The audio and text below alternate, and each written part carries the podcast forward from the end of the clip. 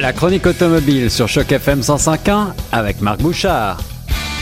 Vous êtes à l'écoute de Choc FM 105.1, je vous le promettais, voici Marc Bouchard, notre spécialiste de l'automobile, avec aujourd'hui une chronique un peu différente, non pas un essai, mais plutôt on va parler, on va parler eh bien de couleurs, des goûts et des couleurs, on le dit souvent, mais ici on va parler euh, de couleurs automobiles bien sûr, et peut-être un petit peu de leur signification.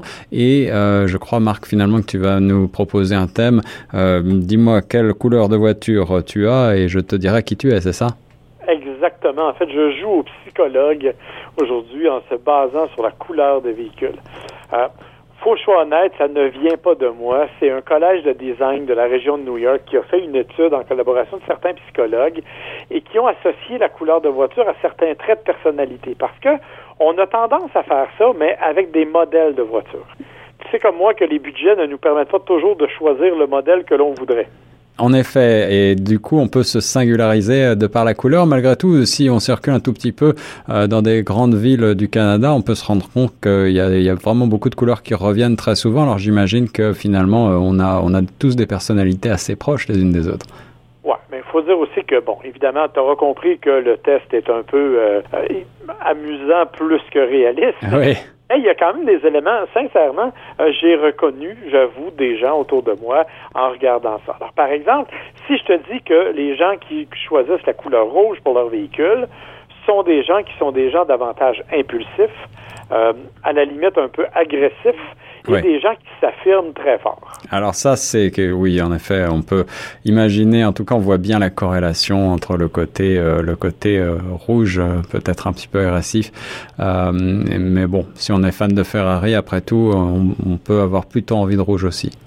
C'est ça, exactement. Alors, tu sais, évidemment, c'est et ça tient pas compte si tu as acheté une voiture d'occasion, ben évidemment, tu as Ouais. pris la voiture que tu as trouvée, pas la couleur. Bref, mais quand même, il y a des éléments qui s'y retrouvent.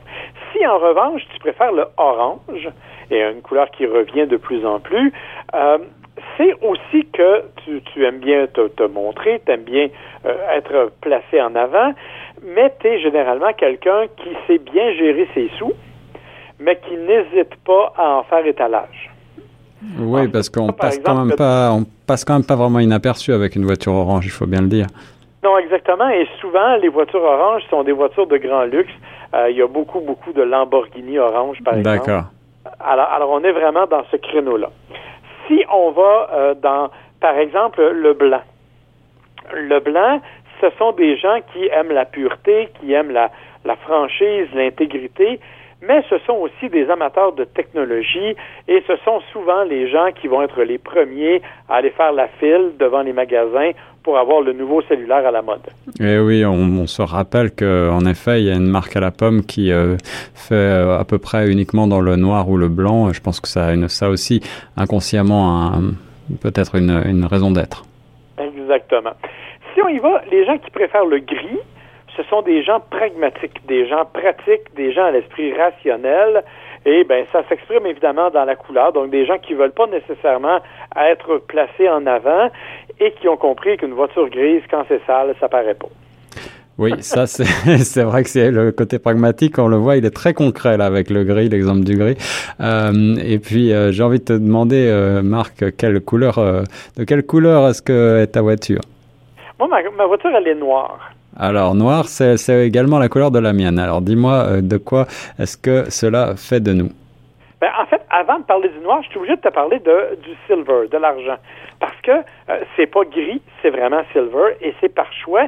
Le silver, ce sont des gens qui sont pleins d'ambition, des gens qui ont atteint, atteint un certain niveau social et un certain statut de pouvoir, mais qui veulent se rendre plus loin, qui veulent donc accéder, je dirais là, qui veulent être calife à la place du calife, là, pour faire des références euh, que l'on connaît bien. Sauf que quand on arrive aux voitures noires, ce sont des gens qui ont dépassé ce stade-là. Ce sont des gens donc qui ont atteint le statut où ils sont confortables. On est au-dessus de la mêlée, mon cher Marc. Ben, en fait, on est des gens qui, théoriquement, euh, avons atteint le niveau de pouvoir avec lequel on se sent à l'aise et que l'on souhaitait avoir, et donc on l'exprime de cette façon-là.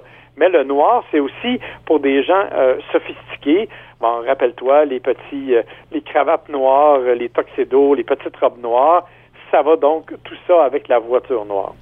Si on y va rapidement, si vous voulez une voiture verte, ben, généralement, ce sont des gens qui sont proches de la Terre, qui sont zen, qui sont sensibles à l'écologie. Euh, les gens qui prennent une voiture bleue, ce sont des gens pour qui la famille est très importante, des gens donc qui vont miser davantage sur la sécurité.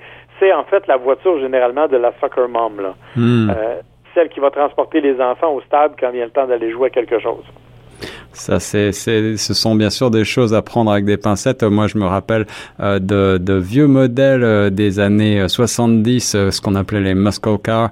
Ils avaient des noms de couleurs absolument extraordinaires et des couleurs très années 70 aussi assez originales, comme par exemple Crazy Plum, la, la prune folle. Est-ce que ton analyse marche aussi avec ça?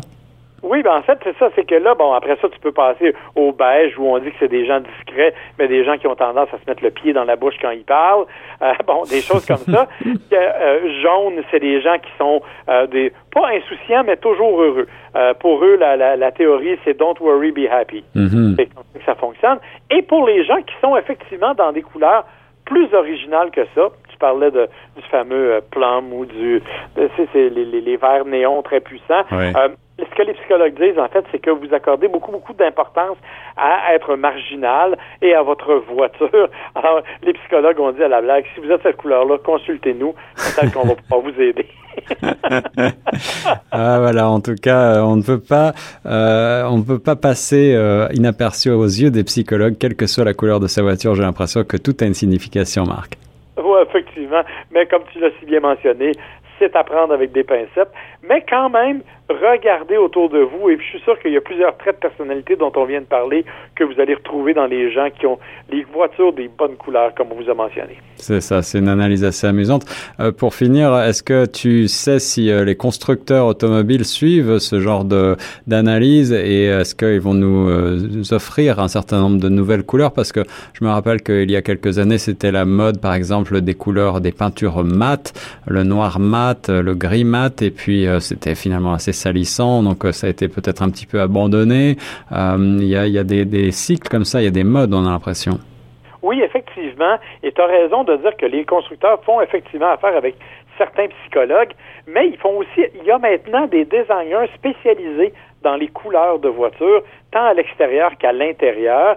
Et on s'inspire. Je me rappelle entre autres le Grand Cherokee où j'avais rencontré la designer responsable de ça, qui nous avait expliqué par exemple que tel modèle était basé sur un voyage qu'elle avait fait au Maroc et que là les couleurs étaient tirées par exemple des couleurs des épices au marché et de euh, des couleurs du sable au, soleil couchant. Bref, euh, on fait vraiment une analyse profonde de ces couleurs-là maintenant, évidemment parce qu'on veut plaire à certains types de personnalités, bien entendu. Les gens de 60 ans n'aiment pas nécessairement les mêmes couleurs que ceux de 40 ou que ceux de 20.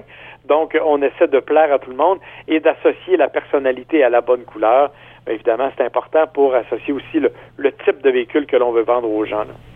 Avec Marc Bouchard, on parle de l'automobile de toutes les couleurs sur Choc FM 105.1. Merci beaucoup, Marc. Merci, bonne semaine. Bye bye.